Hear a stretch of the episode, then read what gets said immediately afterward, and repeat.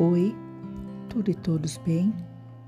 Lembram que disse que voltaria para contar como estava? Então, ontem foi muito desafiador.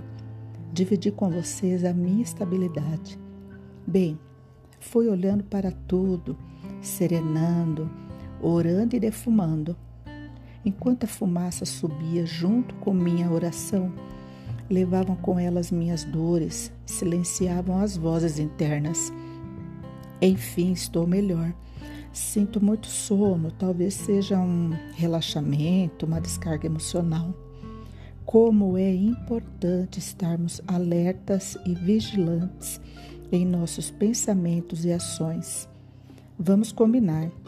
Em juntos não abrimos mais brechas? Me deem a mão. Vamos.